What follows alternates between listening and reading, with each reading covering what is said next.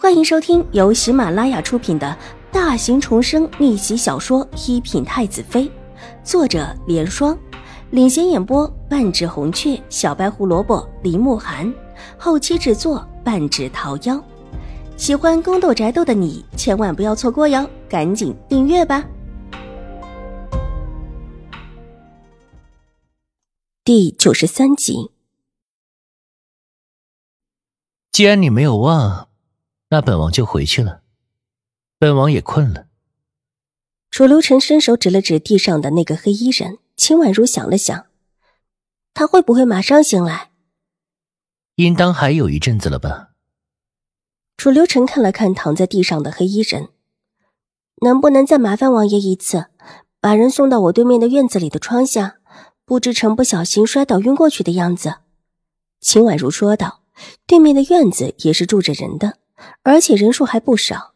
之前秦婉如出门的时候，看到有不少的奴仆拥着，应当也是大户人家，带的人手比自己的人多。看着窗外的样子，这会儿应当也快天亮了，有些奴仆就要起身了吧？行，那本王再帮你一次。楚留臣心情极佳的同意下来，从床上下来，顺手。把被子兜头盖在了秦婉如的身上，整了整自己的衣冠，让自己的侍卫把桌上东西给收拾一下，拎着人从窗口跳了出去。秦婉如呆呆地坐在自己的被子里，伸手拉着自己的衣襟，即便到了这个时候，她的脸色还是雪野似的苍白。伸手拉住被子的一角，只觉得周遭的一切都不复存在。整个人如同浸在冰水中似的瑟瑟发抖，他大意了，差一点点就没了性命。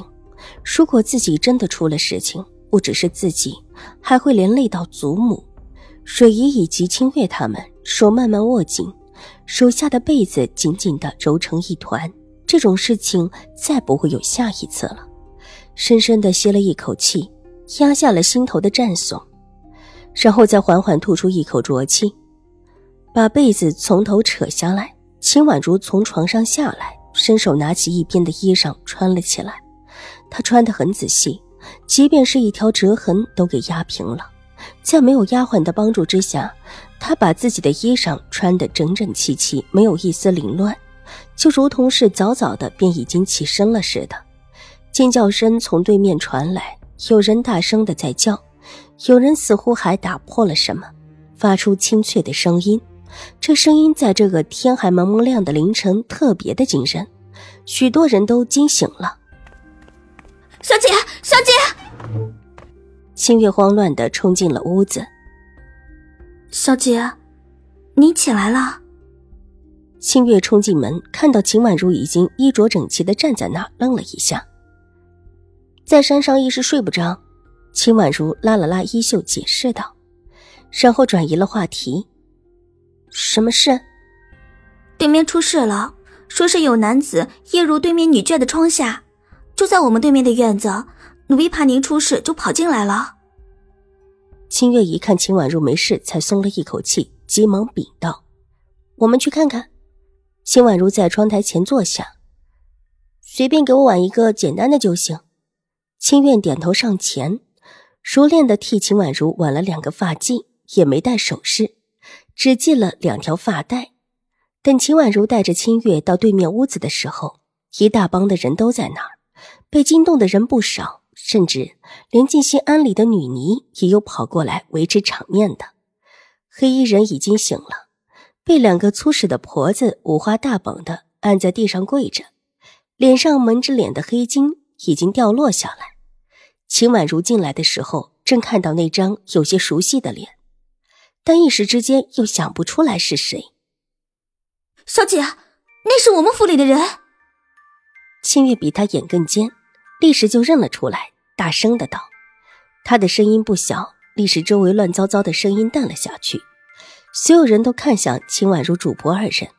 到现在，他们也没问出这个黑衣人是谁，但从这个人的身上搜出的东西，无一不说明这个人其心可诛。人家好生生的女儿家被卖入那种地方，那还有什么好的下场？黑衣人身上已经被许多人打过，但他就是紧咬着牙关不说，大家也拿他没有办法。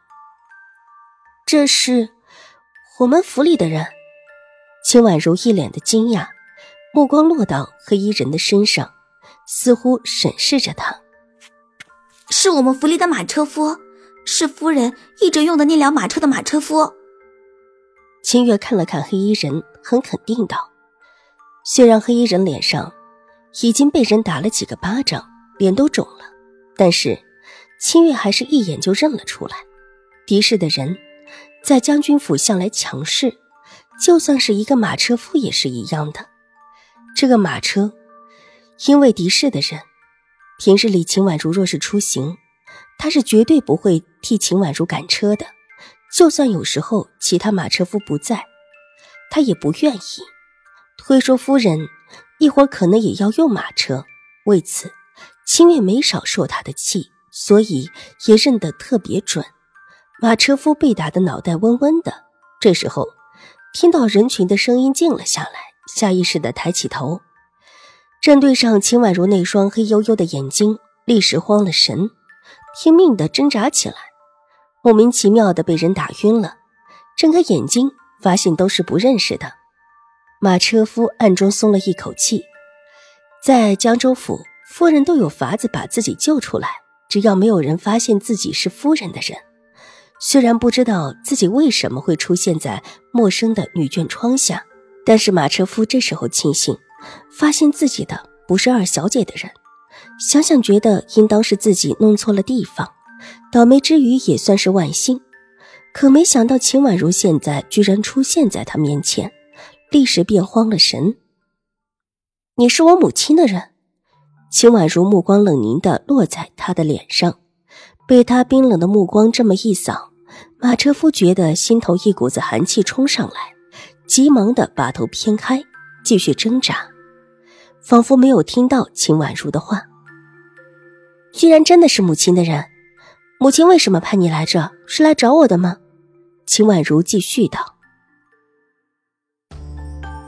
本集播讲完毕，下集更精彩，千万不要错过哟。